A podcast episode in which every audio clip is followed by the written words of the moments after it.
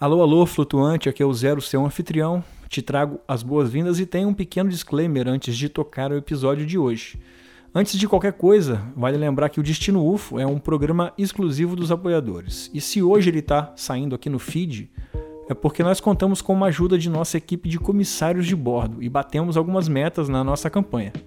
Por esse motivo, um novo Destino UFO acaba de chegar lá para os apoiadores, ou seja, a fila andou e esse episódio aqui que estava lá exclusivo agora é de todo mundo. Nesse caso, é, entenda que esse capítulo de hoje foi gravado há meses atrás e como algumas coisas mudaram nesse meio tempo, é preciso passar aqui para dar esse recado. Se você está em dia, você já sabe, né? Nós lançamos a loja flutuante cheia de camisas 100% na temática ufológica. E para brindar a chegada desse episódio de hoje, nós colocamos na arara uma camisa comemorativa da Serra da Beleza. Nessa estampa nós demos um jeito de colocar alguns ícones da casuística de lá e se você é uma dessas pessoas que curte referências, você vai matar muita charada ali na camisa, ó. algumas óbvias, outras mais sutis. E vai ser muito bacana, inclusive, você olhar para essa camisa enquanto escuta esse episódio de hoje, que as coisas vão se encaixar de uma forma muito legal.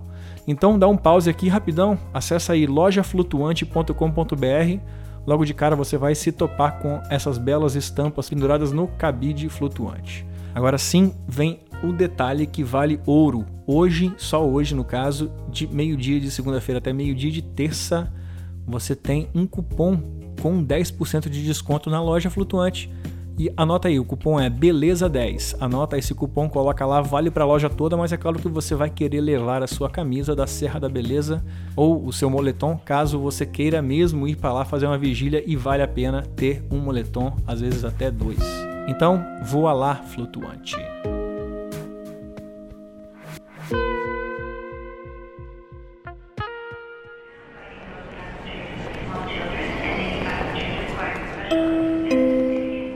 Este é o Destino UFO, um programa exclusivo para os apoiadores do podcast Relatos Flutuantes. E a cada episódio falaremos de um roteiro marcante da ufologia a fim de te ajudar a programar sua próxima viagem ou simplesmente matar sua curiosidade sobre um desses hotspots. No programa de hoje, desbravaremos um dos destinos mais procurados nos últimos anos para quem gosta de fazer vigília e se conectar com a natureza. E por isso temos hoje a presença de Edu Campos. E já de pronto eu te pergunto, Edu, em julho de 2021, para onde você foi?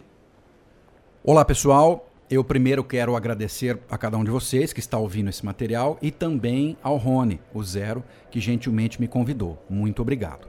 Quero dizer também que eu vou ser 100% franco, sem aumentar, viajar na maionese ou esconder alguma coisa tanto nos relatos dos ocorridos quanto nas minhas observações, minhas análises dos ocorridos, ok? O lugar onde eu fui é a Serra da Beleza, que fica no distrito de Conservatória, que pertence ao município de Valença, no estado do Rio de Janeiro. Rio de Janeiro, Valença, Conservatória, finalmente a tão falada Serra da Beleza. E então seja bem-vindo, Edu. E antes da gente partir para lá, fala um pouquinho sobre você para gente. Bom, eu moro aqui na cidade de Porto Ferreira, no interior do estado de São Paulo, uma cidade de aproximadamente 60 mil habitantes, que fica na rodovia Anhanguera, entre Campinas e Ribeirão Preto. Aqui eu trabalho na produtora de vídeo que eu tenho, atendendo principalmente clientes empresariais, né, de empresas, e também sou professor universitário de marketing e comunicação. Ufologia sempre gostei, desde que nasci, acredito. É a ligação com esse assunto já estava comigo quando eu vim para cá. o Arthur eu conheci quando eu vi uma matéria do History Channel sobre a Serra da Beleza. E aí, já na vontade de ir para a Serra da Beleza, eu entrei em contato com ele, achei o WhatsApp dele nas redes sociais dele e fiz contato com ele. Começamos uma conversa para fazer aí uma, uma viagem, um tour, onde ele ia nos guiar, né? Ali na Serra da Beleza. E nessas conversas iniciais ali, ele já me falou dos relatos flutuantes que eu não conhecia, e aí eu passei a ouvir. E posso dizer, já ouvi todos. todos. É um prazer ouvir. A gente, enquanto lava a louça, vai ouvindo. Enquanto vai fazendo outras coisas, vai ouvindo. É muito bacana mesmo. Aliás, parabéns pelo trabalho de vocês aí no Relatos Flutuantes. Realmente, o Arthur ele é o ponto de conexão da ufologia brasileira. Eu acho que todo mundo, em algum momento, vai passar pelo, pelo tópico Arthur Neto. E a gente fica muito feliz de você ter chegado com o seu relato, com esse programa de hoje.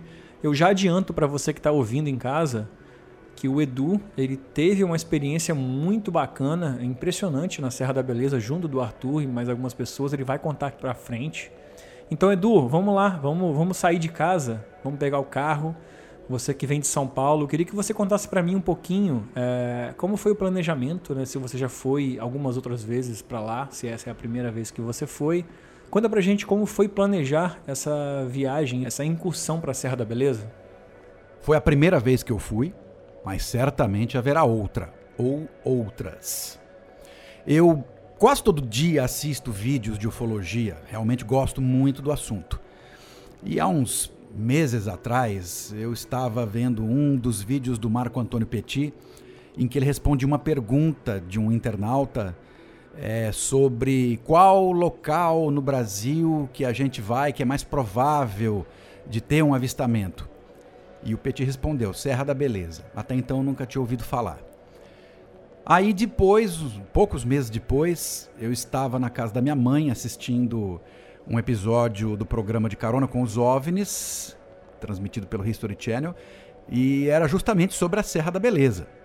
Nessa mesma noite, meu pai, que mora em outra cidade, também estava assistindo o programa. E ao terminar de ver a reportagem, eu fiquei muito empolgado com aquilo. Mas me deu aquela vontade mesmo de ir para a Serra da Beleza. Mas não era aquela coisa assim, ah, um dia eu vou, quem sabe. Não, é pegar o carro e ir mesmo, ainda esse ano, não pode demorar. Comentei isso com a minha mãe. No dia seguinte, minha mãe falou: Olha, o seu pai me ligou falando que ele tá com. A mesma coisa que eu, que eu senti. Ah, na hora já liguei pro meu pai: Vamos, pai, vamos mesmo? Então vamos mesmo. Inclusive eu cheguei, peguei minha moto, que eu adoro andar de moto, fui até a cidade do meu pai, que não é muito longe daqui, uns 90 quilômetros. Fui para fazer uma visita para ele e já para começar a falar da viagem também, né? A gente já se planejou para ficar é, pelo menos três noites de vigília lá, que foi o que a gente fez. Agora você perguntou sobre o planejamento da viagem, isso é muito legal essa pergunta, cara. Ó, a primeira coisa que eu levei em consideração foi a data. Porque o Petit, ele tem uma estatística que foi feita depois de mais de 600 vigílias que ele fez, onde os maiores avistamentos ocorrem nos períodos de lua nova e meses de inverno. Então eu escolhi uma data que é, somasse isso, né, que fosse no inverno e que pegasse lua nova. Segundo, muito importante, a escolha das pessoas que iriam nessa viagem. Né? Realmente a gente se restringiu a convidar pessoas que gostam do assunto, abertas a esse tipo de coisa, que respeitam esse assunto. Né? Terceiro, é uma preparação dessas pessoas e de mim também. Então eu peguei é, alguns trechos de vídeos do Arthur em que ele fala bastante sobre a Serra da Beleza, como se preparar e tal, né? E eu fiz um compilado, fiz uma edição de um vídeo de uns 10 minutos que juntava tudo isso aí. Marquei uma reunião online com o pessoal, né, uma chamada de vídeo, com todo mundo que ia na viagem. E fiz todo mundo assistir essas orientações aí que o Arthur passava e tal. Primeiro para se preparar mesmo, né? E segundo para entrar no clima, para já sabe, deixar todo mundo ciente, inclusive, principalmente, eu acho pela questão do respeito, né, ao fenômeno, ao assunto, né? Então isso fez toda a diferença. Eu li o livro do Marco Antônio Petit chamado OVNIs na Serra da Beleza, um livro muito gostoso de ler. Então eu fui para lá totalmente inteirado, né? Esse livro ele, ele, ele foi escrito pelo Petit especificamente daquele local lá, né? Uh, assisti a vídeos do Arthur em que ele fala do manual da vigília ufológica, o que levar, o que não levar, o que fazer, o que não fazer, né? Assisti vários vídeos no YouTube sobre a Serra da Beleza, para já me inteirar do lugar, sabe? As pessoas de lá, já, enfim, né? Essa preparação, como forma de preparação mesmo. E tem coisas que é importante você fazer aí na sua, no seu checklist para viagem. Por exemplo, é uma farmacinha básica, né? alguns remedinhos básicos ali, porque a gente está em lugar diferente, então o corpo ele pode sentir essa diferença de temperatura, de pressão, etc. Então, um remedinho assim para o básico, né? Dor de cabeça, dor de garganta, dor de estômago, né? Levar uma farmacinha básica aí. É, alimentos extras, porque por mais que você fique instalado numa pousada como nós ficamos, às vezes durante o dia você sai para fazer um passeio, bate uma fominha, você tem alguma coisa ali para comer, né? Muita roupa de frio, galera Eu sou um cara que não sente muito frio, mas teve uma noite lá que eu tava de duas meias, três calças, quatro blusas, gorro, cachecol e mesmo assim tava com frio. Então assim, é frio, leva roupa de frio mesmo. É, boné pro passeio diurno, binóculo, comprei um binóculo bacana, profissional já, né, para poder ver melhor as coisas lá. É essencial levar uma cadeirinha para você sentar, uma cadeira de praia ou alguma coisa parecida, porque você fica horas ali sentado fazendo vigília, né? Em pé vai judiar, então tem que sentar numa cadeirinha. Lanterna, porque é onde a gente faz vigília lá é tudo escuro e tem que ser mesmo, mas às vezes você precisa da lanterna para pegar alguma coisa que está no carro, enfim, né? É, e a gente levou também até um trabalho bacana que o Arthur faz lá que eu vi ele fazer e engajei o nosso grupo aqui para fazer também. Nós levamos coisas para fazer doações lá pro pessoal do Quilombo que tem ali próximo. Roupas, ração de cachorro, que tem bastante, precisa muito lá, alimentos. Basicamente é isso. Pô, que bacana, cara. Fala para mim um pouquinho sobre o trajeto, o caminho, já que a gente saiu de casa e agora a gente está a caminho da Serra da Beleza, tudo planejado. Fala para mim como é o caminho, como é o trajeto e se é fácil de chegar. Eh, se eu pegar um carro e sair daqui hoje, é, o que eu vou encontrar no caminho até a Serra da Beleza? Ela fica entre os distritos de Santa Isabel e Conservatória, que são distritos pertencentes ao município de Valença, no estado do Rio de Janeiro. Eu parti aqui da minha cidade, de Porto Ferreira, fui de carro. Então eu peguei a rodovia Anhanguera, fui até Campinas, ali eu peguei a rodovia Dom Pedro, toquei o barco, fui embora até cair na Dutra. Chegando na Dutra, eu fui retão até chegar em Volta Redonda. Aliás, cuidado, pessoal, a Dutra é uma pista meio perigosa, tem que ficar de olho mesmo, tá? O caminho que o GPS me deu não passava por Volta Redonda, mas o Arnaldo, proprietário da pousada onde eu fiquei, ele me deu essa dica. Ele falou: ó, não segue o GPS porque ele vai te dar o caminho mais curto, mas é um caminho com muita estradinha sinuosa. Você vai até Volta Redonda, chegando lá você me liga. Foi o que eu fiz. Fui até Volta Redonda.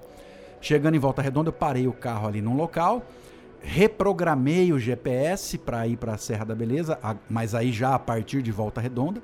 Liguei para o Arnaldo, confirmei se era aquele caminho mesmo que o GPS estava me dando, ele disse que sim, e aí eu toquei o barco até a Serra da Beleza.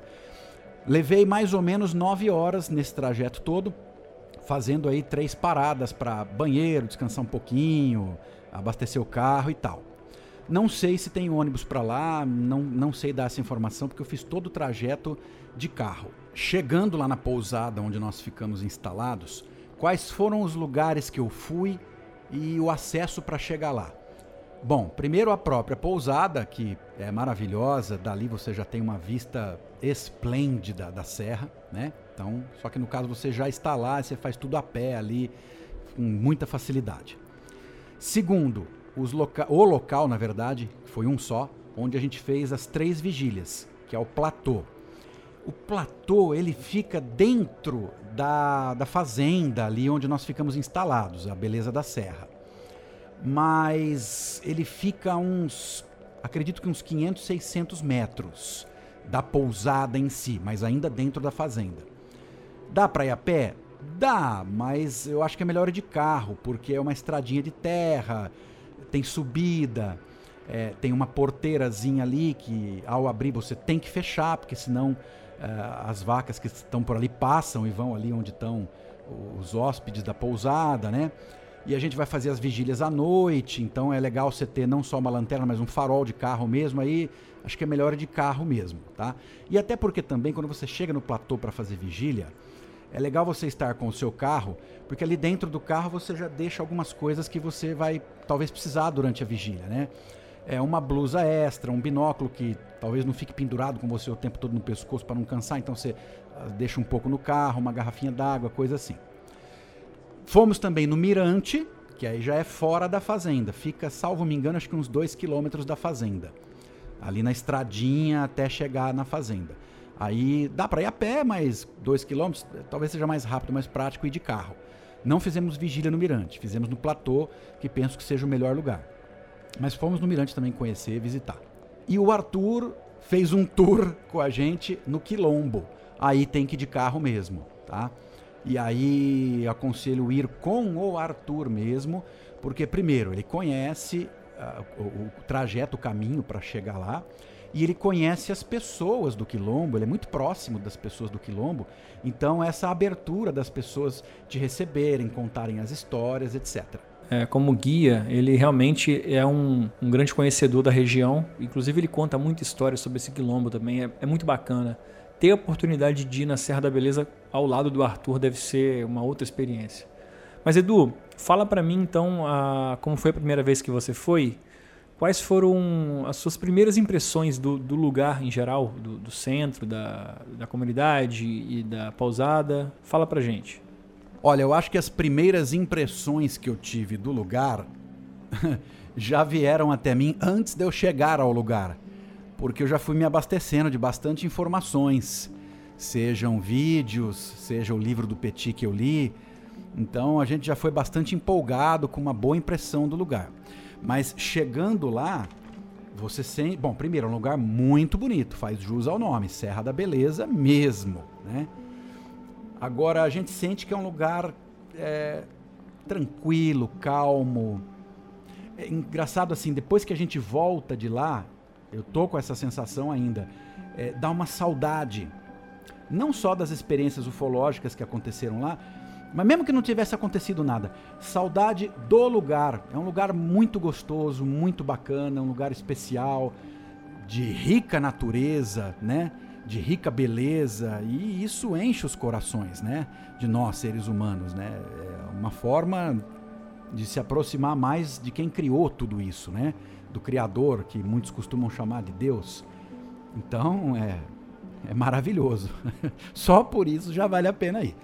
Com relação à receptividade das pessoas, eu acabei por não ir na, no, no distrito de conservatória. Até estava no nosso planejamento, mas nós acabamos por ficar mais ali na pousada e fazer uma visita no quilombo. A gente fazia vigília até altas horas da madrugada, 5, 6 horas da manhã, então na parte da manhã ali que podia ser usado para fazer uma visita, a gente tá, tinha que dormir, recuperar as energias, né? Então acabei por não ir no distrito de conservatória, mas numa próxima vai entrar no roteiro. Agora a receptividade do pessoal da pousada ali. Olha, a melhor possível. O Arnaldo, que é o proprietário, a família dele, muito gente boa. O Arnaldo é um cara muito solícito. É, por exemplo, eu não levei material para eu fazer o meu café, para tomar café durante a vigília lá, né? Que aquece, mantém acordado. Levei tanta coisa, falei, ah, não vou levar negócio de café, vai, faz vigília sem café mesmo. Mas nem precisei, olha, nem, nem perguntei nada, o próprio Arnaldo já gentilmente partiu dele isso, ele já vinha, ó, oh, fiz uma garrafa de café para vocês, sabe, com um copo, com adoçante, açúcar. E eu olhei para ele e falei assim, Arnaldo, você leu meu pensamento, porque eu ia trazer as coisas para fazer café, não trouxe, estava até um pouco frustrado de de fazer as vigílias sem café. Olha aí que gentileza da sua parte. Emprestou umas coisas pra gente lá, atencioso demais. A funcionária dele também lá, a Nayara, guardou os nossos nomes, chamava a gente pelos nomes. Oi, Edu, oi, Rafa. Nossa, era uma coisa assim, é, uma receptividade muito legal mesmo do pessoal da pousada lá. Muito bacana mesmo. Não tem dúvida. Posso falar, estive lá. Vocês vão se sentir muito, muito bem recepcionados pelo Arnaldo e pela equipe dele. Ah, bacana. Você fez o contato com o dono da pousada, ele foi te dando os macetes e o livro do Petit, ele, para quem gosta de ufologia no Brasil, se depara em algum momento com o Petit, com a pesquisa dele na região da Serra da Beleza, né? Mas assim, é, me fala sobre o turismo da região lá. Você considera o turismo da Serra da Beleza um turismo de fato ufológico? Bom, o motivo número um que me levou aí à Serra da Beleza foi realmente para ter tentar ter algum avistamento, né, dos fenômenos ufológicos, das luzes e coisas demais que acontecem lá. Esse foi meu primeiro motivo. Muito embora já fui psicologicamente meio preparado para também não ver nada, né? Mas o lugar em si também é um motivo que compõe a razão da gente ir para lá. Porque é muito bonito. Então, assim, no mínimo você vai ter um dias de, de, de relaxamento, de descanso, de, de bela vista, de bom tratamento, muito legal. No distrito de conservatória, como eu disse, eu acabei por não ir. Muito embora eu acredito que os habitantes de lá, que salvo me engano são por volta de 4 ou 5 mil, Ah, eles devem saber, porque a fama do lugar já vem de décadas, né? Tem livro escrito sobre isso, né? Acho pouco provável que eles não saibam, né? Devem saber, sim. Agora, lá o lugar onde eu fiquei, ali na, na pousada Beleza da Serra, do Arnaldo, é, é, é uma pousada, né? Então, de fim de semana, principalmente, vai bastante gente lá, né? E eu acredito que as pessoas da região ali vão muito na pousada também para curtir o que o Arnaldo oferece lá. Então tem almoço, som ao vivo no domingo, se não me engano, ou no sábado. É, tem alguns brinquedos para as crianças, pode dar uma volta de cavalo. Então eu acho que muita gente vai lá, vamos dizer, como um retiro, né? Se retirar um pouco da loucura, entre aspas, aí do dia a dia e tal. Mas certamente muitas pessoas vão lá também para ter uma vivência ufológica, alguma coisa nesse sentido. Dá para dizer que lá é um local de turismo ufológico? Sim, com certeza, porque os relatos, os registros de aparições, de avistamentos, de coisas ligadas à parte ufológica, já vêm de muitas décadas, né? E permanecem acontecendo lá ainda sim, porque tive é, relatos que chegaram até mim recentemente, 2021, de pessoas que viram coisas lá, e eu também sou testemunha disso. Porque das três noites de vigília que eu fiz, as três noites é, eu vi coisas se manifestarem lá. Então lá é um hotspot, como dizem, né? um local com bastante incidência ufológica? Sim, é sim, sou testemunha disso. Muito embora, vou repetir aqui o que o Arthur disse num dos vídeos dele. Não é porque você vai lá que você vai ver alguma coisa. Pode ser que você não veja. Mas eu me considero até um privilegiado de tantos avistamentos que eu tive lá. Mas vale a pena. Quem está procurando algo assim, a chance de, de, de ver alguma coisa, de experimentar alguma coisa, é grande. Muito embora eu preciso fazer uma colocação aqui. Eu acredito que quanto mais ligado, conectado com o assunto você estiver, no quesito de se preparar, de respeitar o assunto, de já ir com essa cabeça é, procurando isso, mas respeitando isso e fazer como a gente fez lá, por exemplo, o que o Arthur chama de voto de silêncio. A gente fica todo mundo quietinho, olhando para o céu, porque a maioria das coisas se manifesta no céu, né? Como dizia o General Showa lá nas vigílias que ele fazia, né? É, se for ter conversas, conversas respeitosas ao fenômeno, enfim, criar uma conectividade com a coisa para que a coisa se manifeste. Ah, bacana. Isso é, isso é bem importante porque não é porque um destino é ufológico que ele tem que ser só observação e só aquela coisa focada, né? Tem que ser um descanso também. Você tem que estar de bem com consigo e com envolto de natureza. Eu acho que isso que você fala e que a gente vê em vídeo também é um lugar que contempla tudo isso, né? Isso faz com que seja mais atrativo ainda. Mas fala para mim então, Edu, sobre roteiro. Vamos lá. Você foi junto com o Arthur, né? Uh, como que foi esse, esse contato seu de fato com o Arthur? Fala para mim. Se, vamos lá, se eu não for guiado, existe um roteiro já pré-definido para isso?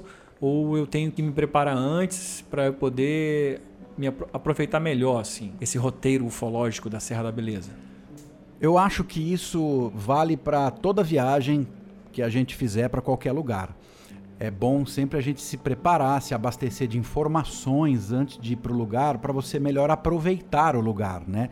E foi o que eu procurei fazer bastante. Então, assim, ó, primeiro, ali na Serra da Beleza como um todo, sempre houveram casos de aparições de luzes e afins. Então, só o fato de você estar lá e colocar atenção nessas coisas, fazer as suas vigílias, já vale muito. Né? O, acho que o ponto alto da viagem realmente são as vigílias para tentar observar algum fenômeno, alguma manifestação ali. Fora isso, tem mais alguma coisa? Tem.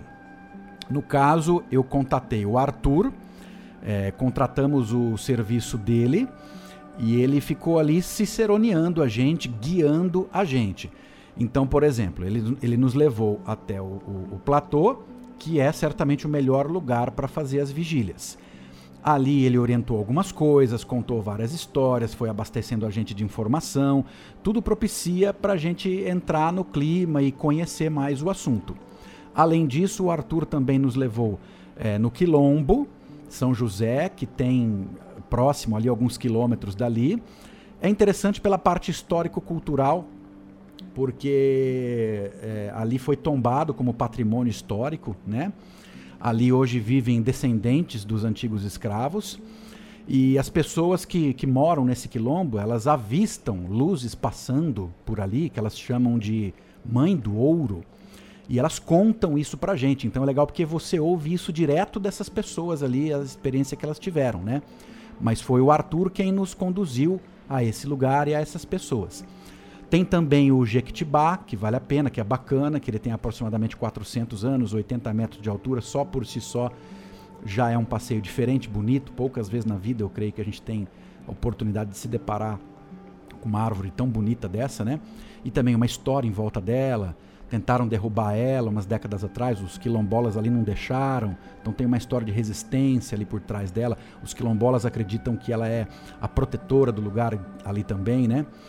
E uh, essas histórias que vêm dos quilombolas, principalmente, né, que são os descendentes aí do, uh, dos escravos, que hoje vivem ali no, no, no quilombo São José, é quando eles relatam essas aparições de luzes que trafegam de lá para cá, eles dizem que essas luzes saem e entram de volta numa pedra, que é chamada por eles de a Pedra da Mãe do Ouro.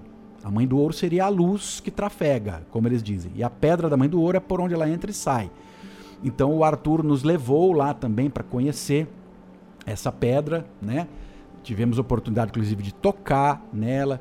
É uma região que não tem só essa pedra da mãe do ouro, tem outras pedras ali também intrigantes, bonitas. Você sente que é um local, sabe, que parece que foi preparado para esses acontecimentos lá. Ali na região também tem o túnel do Capoeirão e uma ponte antiga que foi construída lá, mas nós não fomos lá. Porque, como eu disse, a gente se, acabou se concentrando mais na parte das vigílias, que entrava a madrugada dentro, então a gente dormia até meio-dia, uma hora, para recompor, né? Na parte da tarde acabava. É, ou a gente foi para o Quilombo fazer esses passeios que eu falei, ou acabava ficando por ali na pousada para descansar um pouquinho também. Então a gente não conseguiu ir nesses lugares. Mas tem também o túnel do Capoeirão, onde tem também relatos de aparições e tal. E a ponte também, que é bonita, assim, eu tô falando do que eu vi em vídeos e fotos, mas eu não estive lá. Agora, numa próxima, porque é legal também programar uma próxima, né? para você é, conseguir curtir outras coisas que você não conseguiu curtir de uma primeira vez. É, eu tô vendo que uma vez só, uma ida à Serra da Beleza, não dá para fazer tudo que tem para fazer, né? Pelo que você está falando aí. Mas vamos lá, vamos tentar colocar no papel aqui as melhores coisas para se fazer na Serra da Beleza. Então eu queria que você falasse para gente sobre aquelas pessoas, aquelas personalidades da cidade que tem história transbordando, sabe? Aquela situação em que você chega e a pessoa descobre que você foi lá para ver coisa de alienígena e elas te indicam uma pessoa ou um estabelecimento em si, que seja? Olha, eu acredito que uma boa parte. É porque assim, ó, é, ali, a Serra da Beleza é, é uma área muito grande, tem quilômetros e quilômetros de extensão, né? Então, o, o que, que você tem ali na Serra da Beleza são fazendas de pessoas que moram por ali fazendas relativamente meio distantes uma das outras. Não é igual numa cidade que é uma casa colada na outra. Você tem uma fazenda aqui, depois de alguns quilômetros você tem outra fazenda ali e tal, né? E tem os distritos onde ali já é uma mini cidade, né? Que é conservatória, tem uns 4, 5 mil habitantes. Santa Isabel, acredito que tem uns 2, 3 mil habitantes. Mas nos distritos eu não fui. Agora, uma pessoa de referência para procurar, eu acho que é o Arthur mesmo. Porque o Arthur ele é ufólogo há mais de 30 anos o, Arthur ele mora no Rio de Janeiro, mas ele tem uma propriedade, uma casa dele lá na Serra da Beleza. Ele está sempre lá, então ele conhece muito bem lá, né? É, o Arnaldo, que é o proprietário da pousada onde a gente ficou, que cresceu lá e ele também é uma pessoa que tem, sabe, bastante história para contar, né? E, eh, ele conheceu, por exemplo, o seu Natalino. O seu Natalino é uma pessoa que relata ter visto dois seres mesmo, uma nave pousada na frente dele, inclusive essa imagem ficou como capa do livro do Petit, né? O Arnaldo conheceu o seu Natalino, ouviu diretamente as histórias dele. O próprio Arnaldo já tem relatos dele, experiências dele também que ele teve, né? Mas, os quilombolas que moram ali né, no Quilombo São José, você vai ouvir muitas histórias deles, né? O Arthur nos levou para ouvir as histórias deles. Mas eu acho que a, a referência maior, pelo menos que eu vejo, é, é, o Arthur e o próprio Arnaldo, que é o dono da, da, da, da propriedade lá. Então, cara, é muito bom já ter essa, esse ponto de referência quando você vai para o lugar, né? Não que seja um, um, guia turístico, mas é a pessoa que vai te falar, né? A boa. Você vai para lá para fazer vigília, entra em contato com o Arthur ou entra em contato com o Arnaldo da pousada, que já vai estar tá tudo basicamente de mãos dadas para você, né? Então, Edu, agora sim, cara, eu quero saber o que, que você viu nesse dia que você foi. Eu já sei, você já me contou previamente aqui, resumidamente, como foi a experiência. Foi bacana, todo mundo viu. E eu quero agora que você conte para o pessoal do Relatos Flutuantes o que, que vocês viram de fato nos dias que vocês ficaram na vigília na Serra da Beleza. É, se eu fosse contar tudo em detalhes e tal, ia levar bastante tempo, acredito. Então eu vou procurar resumir, mas sem extrair os pontos principais, ok? Nós fizemos lá três noites de vigília. Na primeira noite estávamos, acho que em sete pessoas, salvo me engano. E eu estava com, conversando com o Arthur ali, uns 20 metros de distância do resto do pessoal, mais ou menos.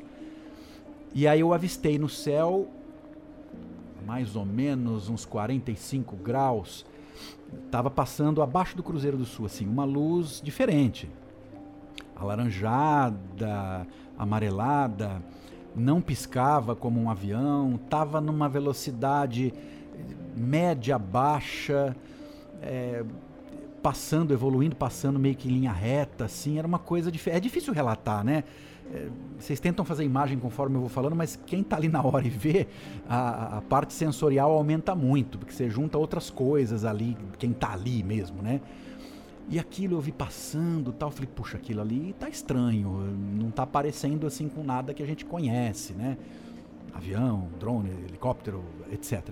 E aí eu falei pro Arthur, ele olhou e ele falou, ó, oh, isso aí é quente, hein? Como quem diz, alguma coisa ufológica, né? Ficamos olhando, dali a pouco o grupinho que estava perto da gente ali também, opa, pessoal, tem alguma coisa ali e tal. E constatamos que estávamos vendo a mesma coisa, né? E passou devagar, né, meio alaranjado, uma coisa esquisita, diferente, né? Agora, uma pessoa que estava com a gente ali no grupo, nesse momento, foi tentar pegar um equipamento para filmar. Nessa hora o negócio desapareceu. Corroborando aí com a teoria de que Talvez eles não queiram ser registrados, né? filmados, fotografados. Mas a gente conseguiu ver esse objeto passando por cerca de um a dois minutos. Segunda experiência, na mesma noite. Estávamos numa rodinha, em pé, conversando, relativamente próximos ali um ao outro, né? Uma rodinha mesmo, assim. E o Arthur estava conversando com a gente, contando casos, as coisas. E a gente estava olhando na direção dele, muito embora você tá ali num escuro, né, não é totalmente breu. Alguma coisinha você consegue enxergar. Então a gente conseguia enxergar ali a silhueta das pessoas ali e tal, né? Então a gente estava olhando para ele enquanto ele contava as coisas. E aí de repente deu um clarão no céu é, nas nossas costas. O único que viu o clarão mesmo foi o Arthur. Ele disse que era um objeto que subiu. Isso durou alguns poucos segundos dois, três, quatro segundos, algo assim. Mas fora o Arthur, que foi o único que viu o objeto, o que todos nós outros vimos foi essa luz refletia em nós. Dava na, na, roupa das pessoas, nas pessoas, você via realmente como se tivesse alguma coisa luminosa, é, a, tamanha luminosidade a ponto de, sabe, dela refletir na gente ali, né? Foi uma coisa realmente estranha. Consideramos a possibilidade de ter sido um bólido, né? Que é uma. É aquele clarão emitido quando passa uma estrela cadente, um meteorito, né? Mas teria que ser um bólido realmente assim, forte, intenso, a ponto de, de, de dar o efeito que deu. Não sei se isso é possível. Terceiro avistamento, ainda na primeira noite de vigília, só eu e meu pai vimos. Todavia, conversamos bastante a respeito e vimos a mesma coisa. Estávamos no platô, é, olhando de frente, olhando ali para a cadeia de montanhas que tem ali bem na frente, né? E apareceu uma luz, é, acredito que também mais ou menos uns 45, 60 graus, é difícil precisar, né? Mais ou menos isso, na diagonal, assim, né? Da nossa vista, bem na nossa frente. Era uma luz, salvo me engano, também de coloração um pouco amarelada. Ela era meio espessa, era uma luz. Era uma coisa, sabe? Não era uma luz de, de avião, era uma coisa espessa. Deixou um rastro. E o que eu mais achei interessante, ela subiu. Ela não foi nem reto e nem desceu, ela subiu. Não subiu em 90 graus, ela subiu, vamos imaginar aqui alguma coisa em torno de 20 graus mais ou menos, mas subiu e num ritmo consideravelmente lento, médio, uma coisa que, que uma estrela cadente normalmente não faz, muito menos subir. E vou dizer já aqui uma impressão que eu tive. Assim que eu olhei aquele objeto, é difícil explicar, mas a sensação que eu tinha é de realmente estar olhando para um objeto não terrestre, uma coisa realmente extraterrestre. Quarto e mais interessante, na minha opinião, avistamento, ainda na primeira noite de vigília. O Arthur propôs que a gente fizesse um voto de silêncio, como ele chama. Então, todos nós que estávamos ali, sete pessoas, ficamos sentadinhos nas cadeiras. Só eu que fiquei em pé, encostado no carro, que minha cadeira tinha rasgado, quebrado. E a gente ficou ali, quietinho, silêncio absoluto, sem mexer em celular, sem falar nada, completamente quietos, silêncio. E olhando, observando o céu. Né? Depois de 5 a 10 minutos aproximadamente, eu vi no céu bem, bem, bem alto e a cerca de 90 graus, praticamente em cima das nossas cabeças, uma luz piscar. Essa luz, ela era branca, branca azulada, branca. E ela parece, quando ela piscava, ela parecia o brilho de uma estrela. Não com um brilho de Júpiter, por exemplo, que é bem brilhante em relação às estrelas, não. Mas também não um brilho fraquinho que você quase não vê. Não, um brilho normal de uma estrela. E ela piscava. Dava uma piscada rápida. Piscava, piscava e sumia. Dali a pouco piscava de novo. Dali a pouco piscava de novo. E parada, no mesmo lugar. Depois de seis ou sete piscadas, eu resolvi quebrar o silêncio, até para que as pessoas pudessem ver também. Falei, pessoal, desculpa, vou quebrar o silêncio, mas eu estou observando alguma coisa aqui assim, assim.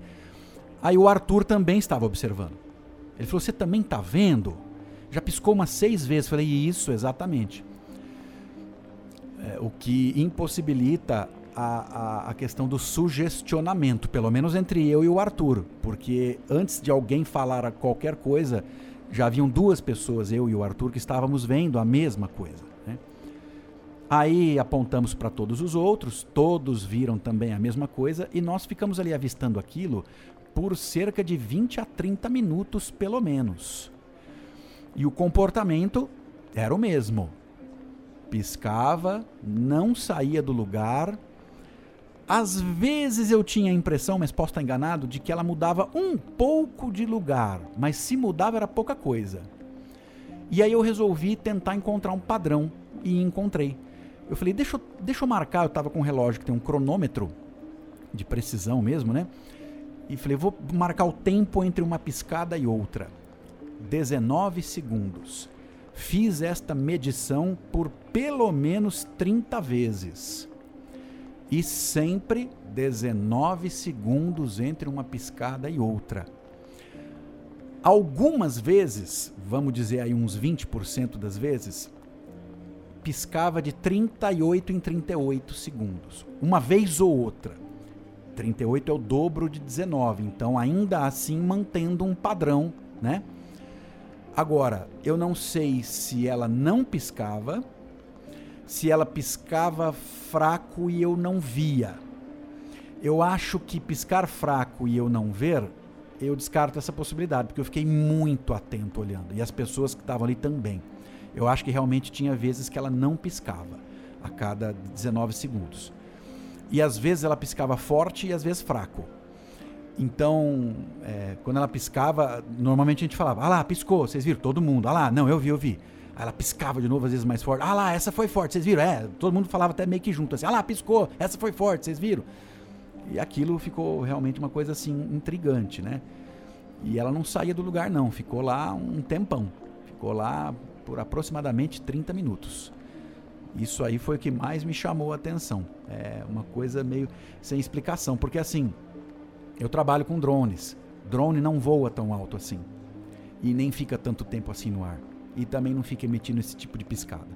Avião, avião anda, ele ficou parado por 30 minutos. Helicóptero, pô, o que, que um helicóptero ia estar tá fazendo ali parado por 30 minutos? A gente não ouvia som nenhum também de helicóptero naquele silêncio da noite. Ele era para ouvir. E outra, um helicóptero não voa daquela altura também. Um satélite, bom, até onde a gente sabe, os satélites eles se movimentam, tanto que a gente vê eles passarem, né? E satélite, até onde eu sei, também não fica piscando luz. Você vê uma luz contínua dele, né? Ainda consideramos a possibilidade de ser um satélite geoestacionário, que é aquele que acompanha o movimento da Terra, então ele dá a impressão para quem está ouvindo de que ele está parado. Mas eu consultei o Marco Antônio Petit sobre isso e ele me disse que é, um satélite geoestacionário fica muito distante da Terra para conseguir cumprir com essa função dele e que não seria possível ver, muito menos emitindo é, piscar de luzes. Enfim, é, é um mistério. Isso aí realmente está me intrigando até hoje aqui. Esses foram os quatro avistamentos que nós tivemos já na primeira noite de vigília, o que sinceramente eu me considero um privilegiado. na primeira noite já ver tanta coisa assim, né? Na segunda e na terceira noite de vigília, nós observamos apenas o piscar de luz que eu acabei de relatar aqui. Outras coisas não vimos.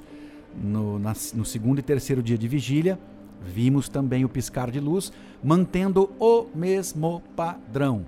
Tá? É, de horário, por volta de uma e meia da manhã, do tempo entre uma piscada e outra, de altura, de coloração, manteve-se o padrão. Agora, duas informações adicionais interessantes sobre esse piscar de luzes. Na última noite de vigília, é, a pedido do Arthur, eu fui tentar fazer um registro, filmar, fotografar. E quando eu saí da cadeira que eu estava sentado para ir buscar a câmera no carro, voltei, eu já não consegui mais encontrar aquela luz piscando que a gente já estava ali há um bom tempo vendo.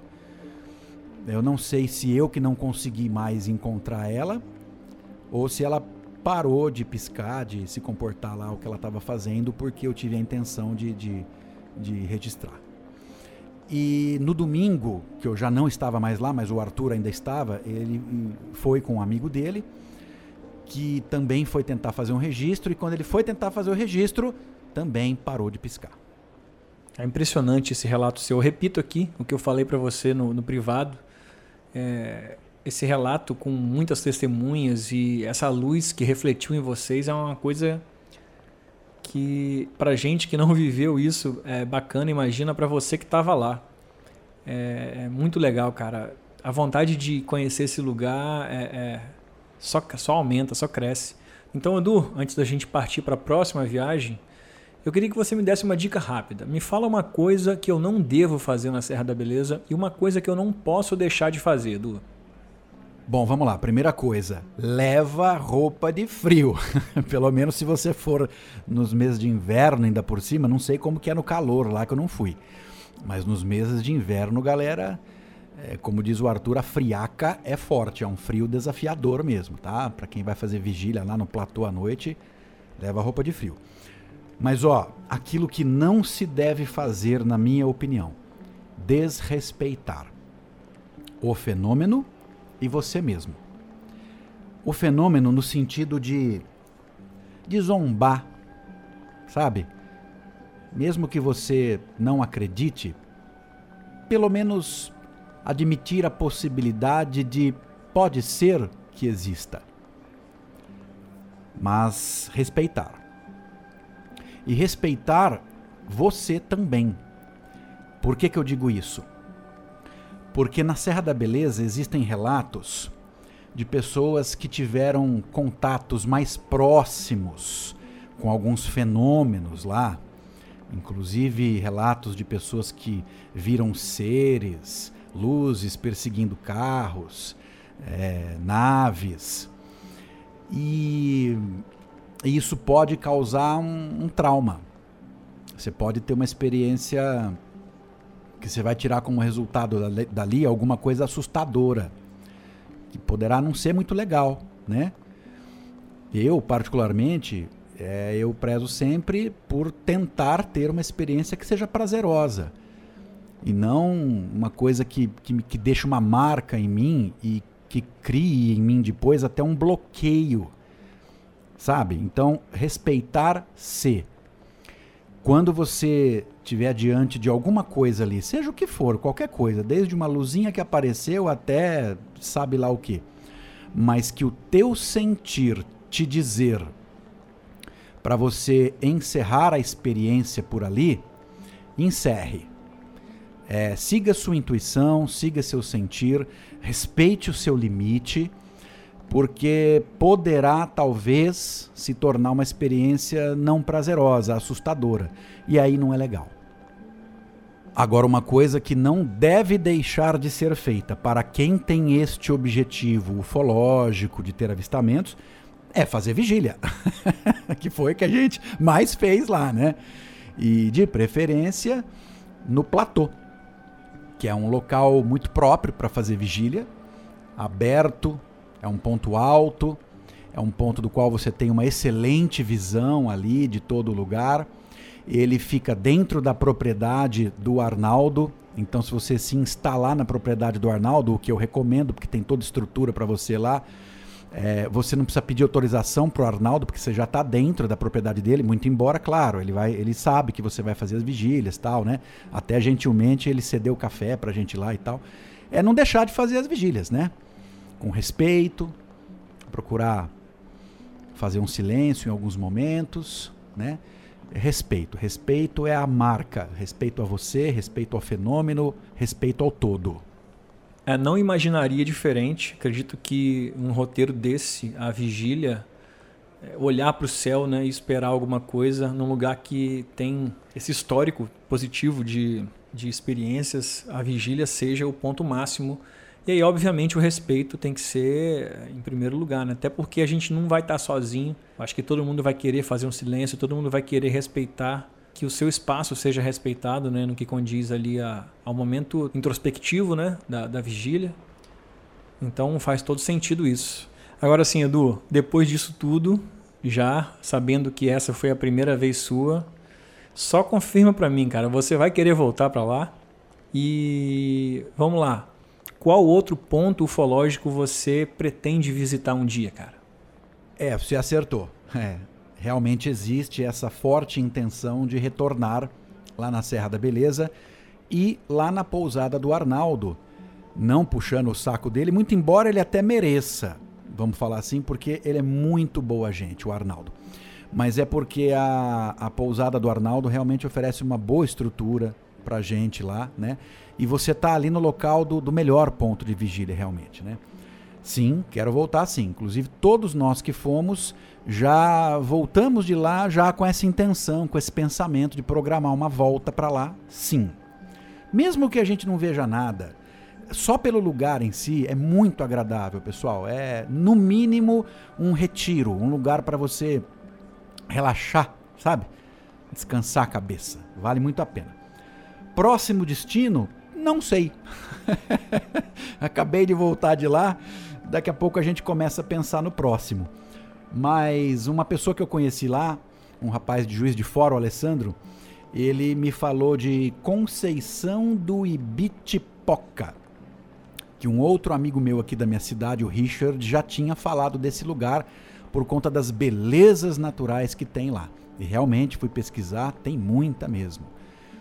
E o Alessandro também relatou que lá tem também uma certa quantidade de relatos de avistamentos. Então, talvez seja lá.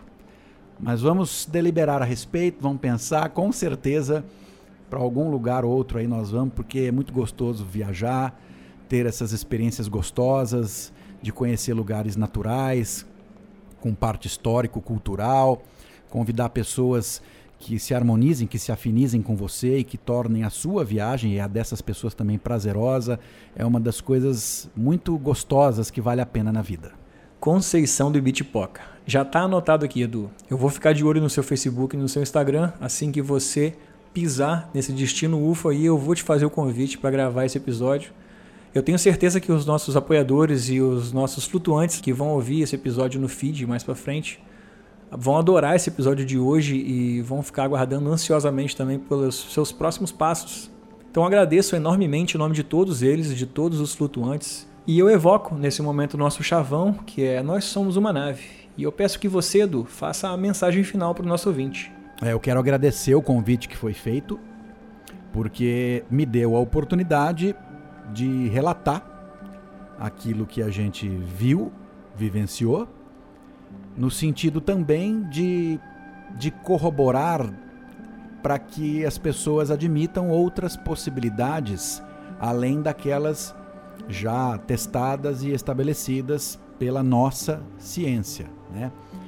Que fenômenos como esses ocorrem, ocorrem. Basta fazer uma pesquisa aí no YouTube, no Google, nós vamos encontrar mais muita coisa no sentido ufológico, vamos assim dizer, né? E até uma questão de, de pensar um pouquinho, como diz um amigo meu, questão de pensar um pouquinho. A nossa própria ciência já admite a existência de 2 trilhões de galáxias. Só a nossa tem cerca de 250 bilhões de estrelas, com pelo menos três planetas girando em torno de cada uma delas. É fazer as contas, o que é até difícil, né? São contas literalmente astronômicas, né? E a gente talvez comece a sentir um pouquinho da grandiosidade deste todo. O universo, creio eu, está cheio de vida. Não é isso? Penso que seja isso. E, sabe, já de algum tempo eu venho pensando nessa frase, que já é uma marca aqui desse canal, que é nós somos uma nave. E ela faz um sentido, porque uma nave ela carrega alguma coisa dentro dela, para lá e para cá levando de uma origem até um destino. Nós também carregamos coisas dentro da gente, partindo de um ponto para chegar num outro ponto. Carregamos, inclusive, penso eu, coisas muito bonitas dentro de nós, que aquele que nos criou, o Criador, já nos deu de presente. Penso até que por tamanha bondade ele tenha dado um pedaço dele mesmo para cada um de nós. E nós carregamos isso dentro da gente. É uma questão de deixar isso aflorar. Então, nós somos uma nave.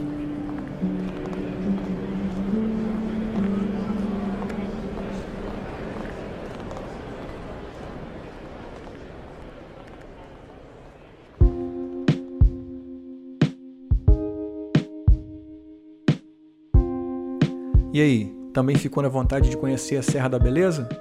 Comenta lá no nosso grupo. Aliás, aproveita e fala com a gente sobre sua viagem, se você já fez ou se pretende fazer uma UFO trip dessa, e bora gravar um episódio conosco. Claro, se você está ouvindo esse episódio e ainda não é um de nossos apoiadores, vem com a gente através do apoia.se barra relatos flutuantes. Por apenas R$ reais por mês você tem acesso a conteúdos exclusivos e programas lançados com muita antecedência. Aliás, hoje mesmo já temos um novo episódio de Destino UFO lá te esperando. Então, bora pra nave!